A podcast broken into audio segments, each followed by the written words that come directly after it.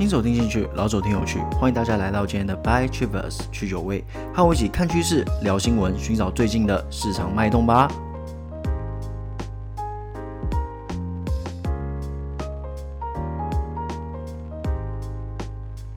各位，大选结束啦！大家听到的时候应该已经结束啦。这边给大家一个大大的恭喜啦！各位投资人可以放下心中的一块大石头了，因为这就是目前为止最大的不确定因素之一啦。那现在它终于要消失啦。那我们接下来面对什么？就是另外一个不确定因素，就是疫情所带来的影响啦。那至于当然还有其他林林总总一些小小的因素，比方说随便讲一个，虽然几率很小啦。比方说，诶，如果今天川普没上，然后霸在白宫说，我不要走，我就是不要走。对不对？然后接下来那些白人至上主义组织就开始，哎，要来保皇啦。那些保皇派就直接揭竿起义，大杀四方，说我们就是要回到川普时期。哎，这样的可能性如果出现，那美股绝对是大杀特杀啦。那再来的风险是什么？面对更加严重的中美贸易战，我个人是觉得这几率不太大。为什么？很简单，之前跟大家分析过了，中美贸易战就是在打选战啦，那没什么有趣的嘛。你看打到现在，美国什么屁都没捞到啊？难道要继续打吗？没必要嘛。而且现在哦，欧洲跟美国也要打贸易战喽。那你觉得美国要两面阵线吗？完全没有这个必要性嘛，对不对？所以我觉得当选完之后，美国应该会在短时间之内啦，可能半年到一年之内，先专心的顾好内政。毕竟疫情这件事情还没结束诶，各位要记得，不管是川普还是拜登上，疫情这件事情始终都在。而且随着天气的下降啊。我告诉各位，只会更严重了。也就是说，新任的总统，不管是川普还是拜登，都必须面对这个无法回避的事实啦。所以说，中美贸易战这件事情，我觉得不会再继续玩下去了。好，那我们今天来看看一下，我们要谈些什么事情。第一则啊，我们会来谈谈美国大选的最终民调出炉喽。那第二则我们会谈什么嘞？美国违约状况啊，比想象中好太多了。第三则则是船商的获利可期。第四则啊，则是台湾明年才有机会恢复观光。好了，那废话不多说，让我们进入今天的第一则新闻。各家最终民调出炉啦。由《华尔街日报》与 NBC 在投票前夕公布的全国民调显示，拜登的支持度依然领先川普逾十个百分点。那 IBD 跟 TIPP 的民调嘞，则是拜登领先五个百分点。那 Morning Consult 所做的最后一份民调啊，显示。拜登稳定领先八个百分点。那根据上届大选 Morning Consult 所做的最后一份民调，希拉蕊的支持度是四乘八，领先川普的四乘六。那大家都知道啊，最后川普是靠选举人票赢的嘛。OK，那纽约时报跟锡耶纳学院。民调则显示，拜登在宾州、佛罗里达州、还有亚利桑那和威斯康星州处于领先的地位。那以上提到这几州也是本届的一个摇摆州了，大家都知道摇摆州嘛，之前讲过很多遍了。OK，那 CNN 的民调则显示啊，拜登在亚利桑那、密西根和北卡罗来纳州领先。那 ABC 跟华盛顿邮报的民调则显示啊，川普在佛州啊以五十趴对四十趴的微弱优势悄悄的领先。不过拜登在宾州啊。则是以五十一趴对四十四趴领先。不过啊，这边有一个很 tricky 的地方，佛州有二十九张选举人票，宾州只有二十张。那以这个层面来看啊，川普是小小的领先哦。因为根据分析师啊，他们认为说，不管是宾州还是佛州，都是这一次的兵家必争之地啊。好啦，各位，一般来说啊，美国的选举总统大选啦，往往都是当天就会知道结果啦。也就是说，哎，十一月三号投完票，可能哎当天就知道，顶多十一月四号。但是这次的状况，各位知道的，非常的特殊啊，因为疫情啊，因为这个各自的动员啊、邮寄啊，很多啊一拖拉国的事情，所以可能会拖一阵子。不过再度重申啊，美国是采用选举人投票制哦。然后啊，选举人的投票是在十二月二十四号，根据公民的意愿进行投票。也就是说啊，正式的结果会在十二月二十四号出来。那我在这边啊，和一些朋友知识补充一下，选举人投票制又或者是间接选举是什么意思？来，知识转移的时间到啦。在美国的投票是这样子啊，他们投的不只是总统哦，还有一个东西叫做选举人。然后啊，他们选出的选举人必须依据公民们投票的意向，将选票啊投给相对应的总统候选人。那你可能就会问啊，会不会发生那种啊，你叫选举人说啊，我要选某某候选人，然后就选举人在投票的时候，我不甩你们，我就要投我自己想投的，当然是有可能的啊。那这种状况就被称为失信选举人。那会不会有惩罚？诶，有没有那种十年有期徒刑啊，或者说啊，罚个一百万两百万啊？诶，这是妨碍民主诶，对不对？多么可怕的罪行啊！这跟作票有什么两样？那答案是这样子的，是看各州啦，有些州啊甚至无法可管哦。有没有很惊喜？对不对？诶，这么严重的事情竟然无法可管。不过根据各州的法律啊，也是有相应的措施啦。比方说有些州啊，它虽然不会处罚失信选举人，但是还会作废他的票。那此外啊，美国绝大部分的州，除了好像三个州以外吧，哪三个我有点忘掉了。反正大概有四十八个州加华盛顿特区，都是采取赢者全拿的制度。比方说，今天佛州某一方胜了，哪怕他只赢了零点一趴，亦或是只赢了一票哦，他依然会把佛州的二十九张全部的选举人票拿到手上，而另外一方啊，则一张都分不到。而总统的胜利条件啊，则是获得超越两百七十张选举人票。那另外啊，跟各位说一件有趣的事情，美国的选票也有中文哦，就算英文不太拿手的人啊，也可以轻松投票。好啦，补充太多了，我们一起来预言一下谁会上吧，跟着去九位一起来预言一下大占卜加时间。我这边先直接说结论啦，我觉得拜登的赢面偏大，为什么嘞？我们不能说啊感觉嘛，那就叫真的占卜了。我们来用科学占卜法啦。我接下来会做一串的数字分析来跟各位说，为什么我觉得。拜登的赢面比较大，而且不会发生那种像当初的希拉蕊一样突然被逆转的状况出现。来，我们就用数字来分析啦。当初啊，希拉蕊在选前的最后战报是跟川普领先不到三趴哦，但是他最后依旧赢了两百万公民票，这也就是选举人投票制度有趣的地方啦。虽然希拉蕊获得多数人的支持，但是川普依旧赢了选举。但这次啊，拜登领先趴数在哪里？在五趴到十趴哦。诶，忘掉的朋友可以回去听一下，大概倒转个大概两三分钟吧。我有讲那则新闻里面的所有各家民调统整出来的领先趴数，那拜登平均落在五趴到十趴之间啦。那这样子来看哦，当初希拉蕊选前赢不到三趴嘛，大概两趴到三趴。OK，那拜登这次是五趴到十趴，那我们估嘛。我们估最保守，就领先两倍就好啦。那这样整体看起来啊，当初希拉蕊赢了两百万公民票，那这次拜登有可能会在整体的部分赢下四百万到四百五十万票。那接下来我们就来探讨希拉蕊是输在哪？输在摇摆州嘛。那我们来看看啊，我们来统计一下当初希拉蕊输了多少。OK，希拉蕊在佛州啊输了十二万票，那佛州的这个选举人票是二十九张。那在俄亥俄州啊。希拉蕊输了四十六万票，选举人票数是十八张。北卡罗兰州输了十七万票，选举人票数是十五张。在宾州啊，输了七万票，宾州的选举人票数是二十张。好，接下来我们来做一个很简单的加法，我们来计算一下，诶，川普总共赢了多少张公民票，跟多少张选举人票在这些摇摆州？OK，川普总共赢了八十二万张公民票和五十二张选举人票。那川普在整个大选最后赢了希拉蕊七十四张选举人票。OK，所以说这里的摇摆州啊，真的是左右了战局啦，真的是因为这几个摇摆州，所以希拉蕊输了嘛。好，那我们来解题喽。现在拜登保守估计在公民票这边可以赢过川普四百万到四百五十万张。那随着投票率的高涨啊，那领先的票数可能会变更多，这就是一个比率问题嘛。那我们假设，OK，拜登赢四百万票就好，四百万就好了。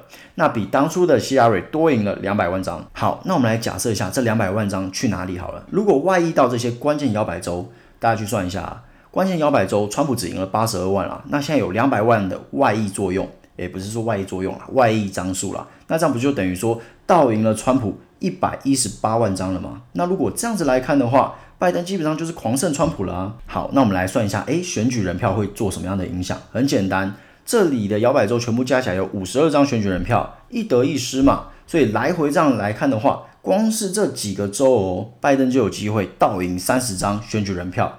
OK 啦，不过这以上都只是很简单的分析啦，有很多因素都没有考虑进去，那些很复杂的我都没有考虑进去啊，因为毕竟大占卜加时间嘛，就是自娱娱人呐、跟大家一起玩一玩嘛，就给大家当做一个参考啦，就是也不用太放在心上啊，就是诶一起玩玩看嘛，看看我这样的算法到底有没有它的准确性啦。OK，那我们进入今天的第二则新闻。这几个月啊，美国企业的违约状况啊，并没有市场预期的这么严重哦。截至九月底啊，十二个月的期间发行了投机级的债券与贷款的美国企业发行商啊，违约率只有八点五趴哦，比当初穆迪四月初估的十一点二趴还要低蛮多的，也低于前一个月的八点七趴的水准。那本来啊，华尔街是非常非常的恐慌，因为他们很怕说啊，这次疫情会不会导致像零八年到零九年金融海啸那种企业违约潮啊？当时的投机级企业的违约率啊是十四点七趴哦，比现在高了快一倍哦。那有分析师指出啊，为什么这个违约状况可以获得控制嘞？部分原因啊必须归咎于联总会，也就是 FED 嘛，还有国会的积极救市行动。好了。各位，我是不是很早以前就说过了？十一月三日以前不可能过这个纾困案，也就是说大选前绝对不会过。为什么？原因很简单嘛，因为 FED 已经说好说啊，我会撑着，也就是说再怎么乱搞都不会垮嘛。我之前就说过了，人民不差那三个月嘛。你说啊，都快饿死了，不差那三个月吗？至少在政客眼里不差那三个月嘛。也就是说。我现在过这个有利可图吗？无利可图嘛？为什么无利可图嘞？之前跟各位分析过很多遍了，有兴趣的朋友可以回去听前面的集数，我讲的自认为还蛮清楚的啦。也就是说，当初很多人在说啊，一定会过啦，十一月三日以前一定会过啦，因为真的需要这笔资金啊，确实需要嘛，我完全不否认这件事情啊。但是问题是，你在大选前过，完全无利可图。也就是说，各位，我觉得我们也算是学到一个一堂课啦。我们在判断一些国家级的政策的时候，一定要以政党利益为依归，一定要以政客的利益为最高指导原则啦。诶，我上次好像也讲过类似的事情啦。反正就是，如果我们能多以政客的利益去想事情的话，我们就可以更容易的预测说，诶，哪些这个政策会在什么时候推出，哪些不会，就是这样子啦。OK，那我们继续往下看哈。不过还是有分析师啊，抱持着比较悲观的想法啦。他们觉得说，哎，就算现在没有，但是在明年的九月，很有可能违约率会跃升到十八趴至十九趴啦。哎，各位，那就非常恐怖了哦。零八年金融海啸的违约率只有十四点七趴，他们预测可能到明年的九月会到十八趴到十九趴，那时候可能就是大杀特杀了啦。不过他们有加一个弹书啦，就是说，因为现在的走势还不错，所以也不见得一定会到那样子。不过也是给大家有一个心理准备啦。好啦，总而言之，昨天美股表现非常优秀，大家今天应该都有看到了啦。道琼涨得不要不要的，比纳斯达克还要强势啊！我们的小娜娜真的是有点有点废啊！说真的，他们今天还一度翻黑，我的天呐，道琼涨成这样，你纳斯达克竟然翻黑！来，我们来看一下道琼表现怎么样？道琼涨了四百二十三点啊，那纳斯达克呢是涨了四十五点啦，真的差蛮多的。也就是说，资金可能有一部分开始往船产去流动了啦，这当然也跟一些。因为诶，大家都说拜登上了可能会砍科技税啊什么的，可能就对科技股有点怎么讲，风吹草动，草木皆兵啦，大家都很怕嘛，所以说钱可能就往船产走一波。好啦，那为什么会表现这么优秀？我觉得除了跌升反弹之外啊，大家最担心的骨牌效应，也就是说企业的违约潮啦，获得了良好的控制，在现阶段嘛，再加上美国选后的纾困法案很值得期待，因为大家都知道这已经是公开的秘密了，不管谁上。一定会有纾困法案，一定会过，所以说美股在短期啊可能会引来一波小多头啦。那接下来啊就来看看欧洲各国如何应付疫情，以及如果拜登选上，是否会对美国进行封锁？因为他在在野的时候不是在炮川普说啊，你都没有好好的防疫，对不对？我们就是要锁一下啊，你不锁，我们一直确诊人数一直不断创新高。对不对？你这样是不行的。我们必须啊，更加 focus 在疫情这件事情上。我们不能像你这样子啊，对不对？当做没有这回事，不能这样子。我们一定要要认真的对待。也因为拜登在选前的这个态度啊，所以难保他选后会不会进行一些比较积极的封锁措施。这件事情真的好好的观察一下。不过这边还是要给各位补充一个但书啦。虽然美国的确诊人数不断的创新高，但是它的致死率是没有上升的哦。也就是说，拜登会不会就是选前一个样，选后一个样？选后选前是拜登，选后是川普，有没有？呃，就选来选去发现啊，怎么选都是选川普，对不对？拜登上来就说啊，没有啦，我也要经济啊，对不对？这个啊，疫情去死啦，对不对？有没有可能这样的事情发生？但是有可能的嘛。政客的话，一下都是信一半就好了啦。总而言之，就是列入观察啦。不过，我觉得还是要做一个小总结。我觉得短期之内的多头啊是可期的。OK，进入今天的第三则新闻。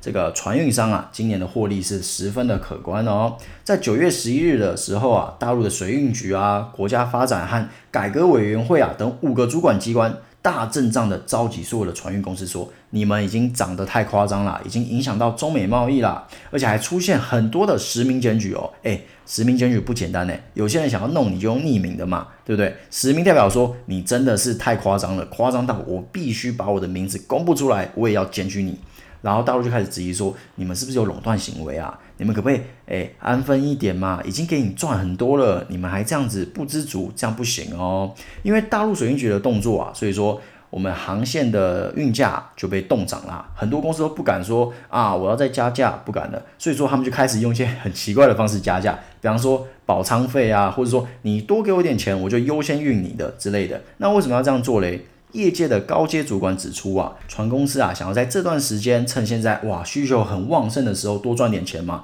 因为无法预期明年的市场会是如何发展，至少现在的市场是非常甜的。OK，各位，我之前就说过啦，海运就是近期的趋势嘛。那运价也确实有这样的反应。日本的 ONE 万公司啊，在第三季大赚了五点一五亿美元啊，中远海控啊也赚了四点零四亿美元，真的是削翻了，各位。但是大家，我们一定要记得一件事情，我们永远不要报喜不报忧。现在船公司的状况啊，就是使出浑身解数，能剥几层皮就剥几层皮。那原因也说了，因为明年的不确定性太高了嘛。那既然不确定性这么高，我们是不是就要对航运不屑一顾？反正未来不明嘛，状况不明啊，我们赶快赶快下课嘛。为什么？因为迟早会跌啊。我们干嘛淌这趟浑水？我们不要报上报下嘛。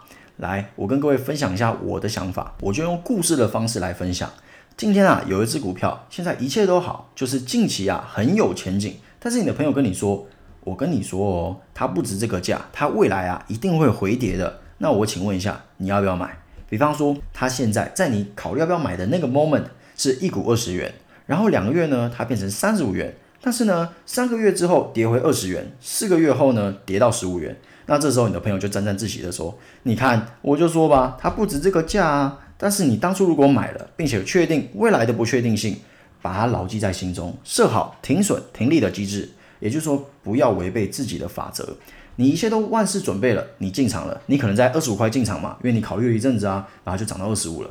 然后在二十九块出场，你可能不是出在最高点的三十五块，但是因为你有停损停利的机制，所以你知道啊，它未来可能没有那么的好，所以说有赚到，然后且趋势什么的、线图什么的都显示出卖出的点了，你就把它卖掉。你可能只赚了四块，你不是赚最多的，你不是赚二十到三十五，你不是赚十五，你只赚四，但是你还是赚啦。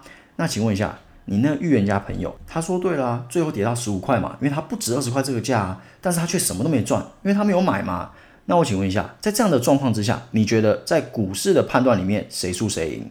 好啦，这个故事就是告诉各位，有些趋势是长期的，有些是短期的。当你知道说这可能是两三个月的行情，那你自己就要有所警觉，只要设好自己的停损停利点，我觉得啦，视野是可以更加的广阔，即知即行啦。我觉得真的不要做到因噎废食这件事情。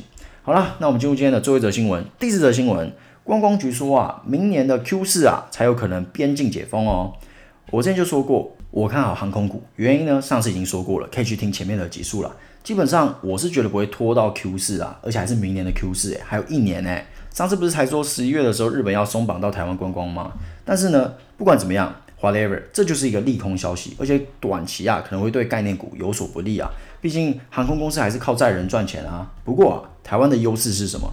我们有航空货运啦。那前面有提到啊，海运的运价被官方镇压嘛，但是空运倒是没有哦，因为啊，各国都知道航空公司够惨了，拿点运费啊，聊胜于无啦，多少加减补嘛，加减赚呐、啊。不过有趣的是啊，现在的运价反而有机会让台湾的航空公司赚更多哦。所以说之前说过了，各位，我这边再重新跟大家做一个分享，航运这块啊，有空可以去做一点功课啦，真的。我不会跟你们说啊，该买哪一支什么什么什么，我绝对不干这种事情啦。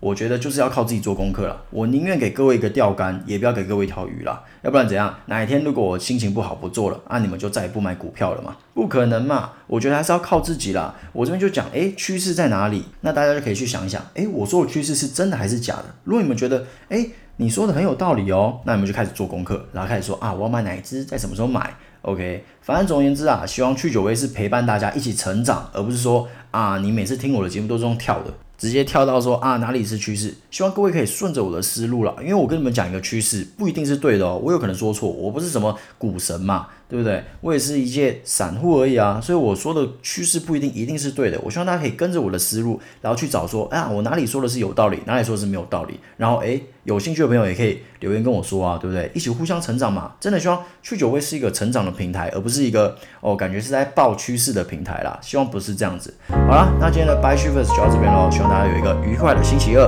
那我们就下一集见喽，拜拜。